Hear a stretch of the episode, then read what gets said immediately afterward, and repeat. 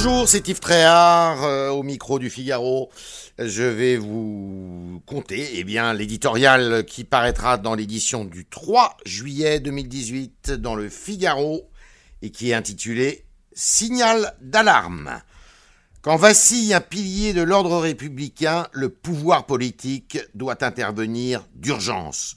Le rapport que vient de boucler la commission d'enquête sénatoriale sur l'état de la sécurité intérieure tire le signal d'alarme. Policiers et gendarmes sont au bord de la rupture. En témoigne le taux de suicide parmi eux de 36% supérieur à la moyenne nationale.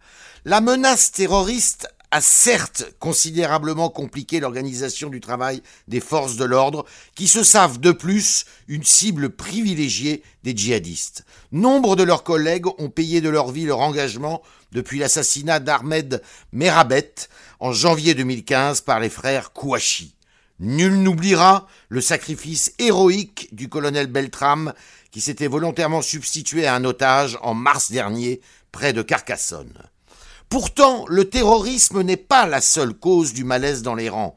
La violence quotidienne, de plus en plus protéiforme et juvénile, à laquelle policiers et gendarmes sont partout confrontés, n'a jamais atteint le niveau d'intensité actuel. Ils sont aussi devenus les hommes à abattre d'une certaine jeunesse sans éducation ni repère. La haine s'exprime physiquement, sans retenue, parfois à balles réelles. Elle se nourrit d'une sous-culture musicale au refrain insultant et humiliant. Un climat anti-flic s'est installé à milieu des applaudissements entendus après l'attaque de Charlie Hebdo.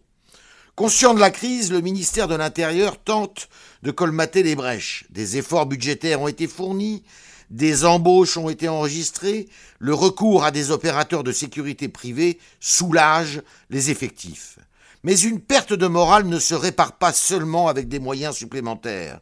C'est le sens des missions demandées aux policiers et gendarmes qui doit être précisé. Un sentiment d'impuissance domine. À quoi bon arrêter des individus pour les retrouver libres quelques jours plus tard?